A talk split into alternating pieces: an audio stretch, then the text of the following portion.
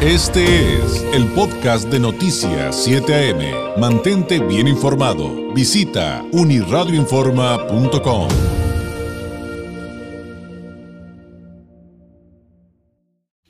Esta mañana me da mucho gusto saludar a Armando Leñero, él es director de Retribuye y también es presidente del Centro de Estudios del Empleo Formal. Eh, Armando, ¿cómo estás? Muy buenos días, gracias por estar con nosotros. ¿Qué tal? Muy buenos días.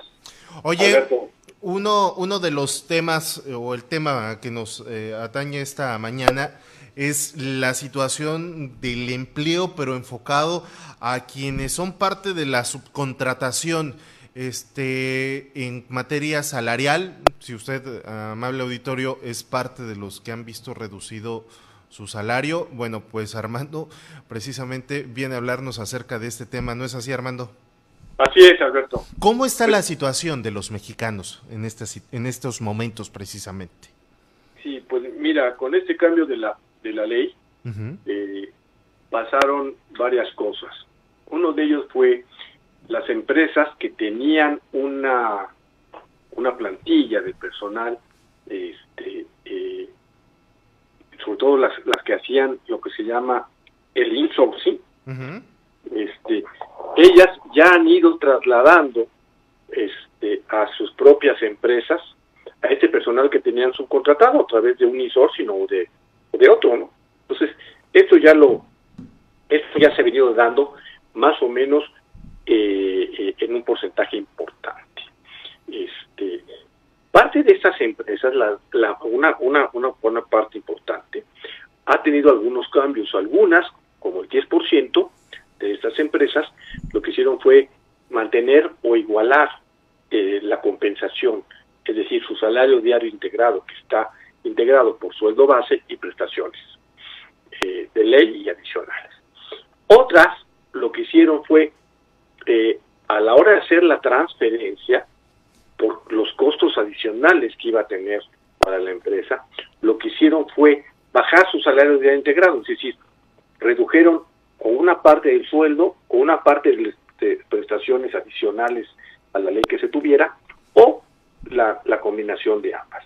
Y en ese sentido, pues baja baja la, la, retribución que tenían, más o menos en un alrededor cercano al 10%, entre el 8 y 10%, y baja esta retribución, baja su, su salario diario integrado, eh, para que el, costo total eh, sea. Esto, esto es más o menos son alrededor de 500 mil personas que han que han tenido esta esta baja. Este eh, pues para compensar estos costos. ¿Hacia dónde vamos, eh, Armando? ¿Cómo ves el panorama eh, con este gobierno que, pues, en lugar de generar que las condiciones mejoren que, y sobre todo agregándole bueno, ha sido el tema de todos los días, el tema de la pandemia, agregándole la situación causada, provocada por la pandemia, y luego llegar un día y recibir tu cheque y que es menor al que estabas recibiendo antes. Sí, mira, mira, Alberto, aquí quiero hacer una aclaración que, que, todo el mundo le echa la culpa a la pandemia, pero en el campo de la economía y, del, y de los empleos, este, el 2019 fue un año terrible de crecimiento de, empleo, antes de la pandemia. Eh, normalmente, en los últimos años de Peña Nieto, se estaba creciendo alrededor de 800 mil empleos por año, en los, entre 700 y 800 mil en los últimos cuatro años de su administración, casi de todos. Eh, ¿Qué sucede el primer año de López Obrador? pues que solamente se crean 342 mil. Entonces, este hecho de una baja preocupación por el empleo, por las ocupaciones, por el empleo informal, ya venía desde 2019. No solamente es por la pandemia, claro, la pandemia, al no haber una política laboral seria, pues ¿qué pasa? Que nos pegó durísimo. Fue México eh, el, el único país junto con otro por ahí que no dio subsidios al empleo en América Latina.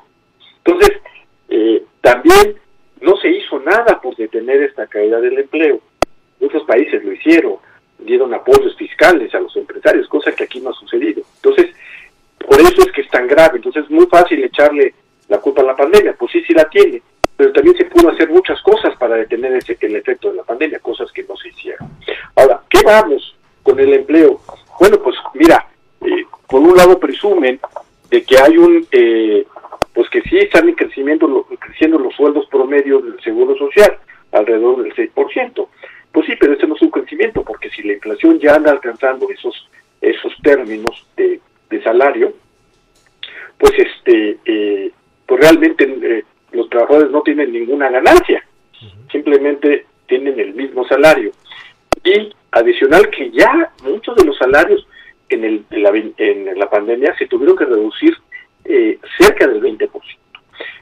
¿Qué, qué, qué esperamos para este año? Bueno, pues para este año eh, el presidente prometió que en marzo íbamos a tener los mismos trabajadores que teníamos antes de la pandemia, que eran 20 millones 600. Y pues no, tenemos alrededor de 20 millones 300, eh, eh, todavía nos faltan 300 mil, y seguramente lo lograremos en, octubre y noviembre, motivado no por el esfuerzo eh, gubernamental, sino motivado por la temporada laboral. Se acercan ya las temporadas de diciembre, eh, noviembre, diciembre, que hay más compras y demandan más puestos de, de ventas y de servicios, y entonces, pues esto va, va a incrementar y tendremos una bajada en diciembre. Pero tendremos un pequeño crecimiento muy bajo eh, en el en el este, en el empleo y en los ingresos reales. A, ver, Armando, si quitáramos el tema de la pandemia, si la pandemia hagamos un mundo en el que no hubiera existido, un mundo en el que no existió la pandemia, la situación, ¿tú crees que hubiera sido mejor de la que eh, se hubiera esperado? Eh, ¿Consideras que no, o, que si hubiera habido una pérdida, pero no eh, de la magnitud que se pudo haber esperado en otras administraciones. Digamos, quitando el tema de la existencia del coronavirus.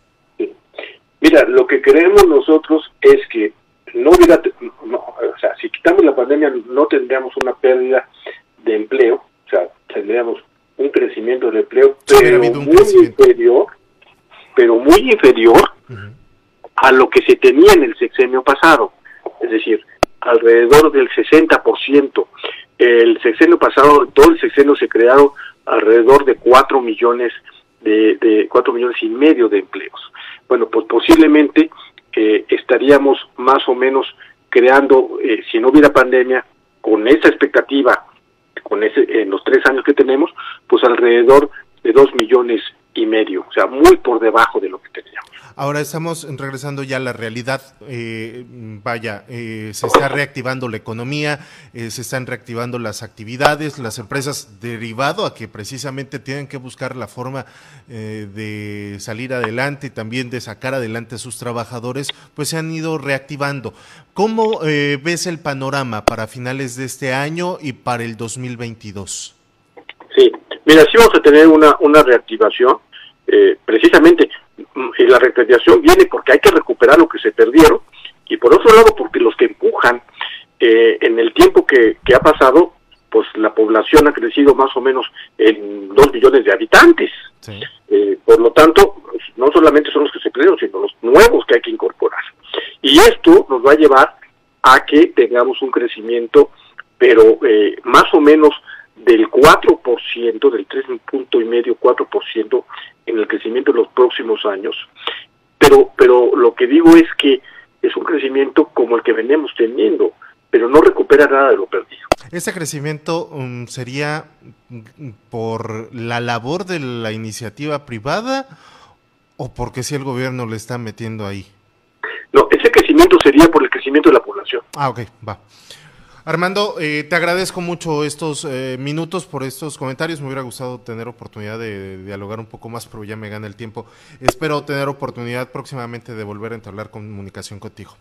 Encantado de la vida, Alberto. Que te... Gracias igualmente y cuídate mucho. Que estés bien.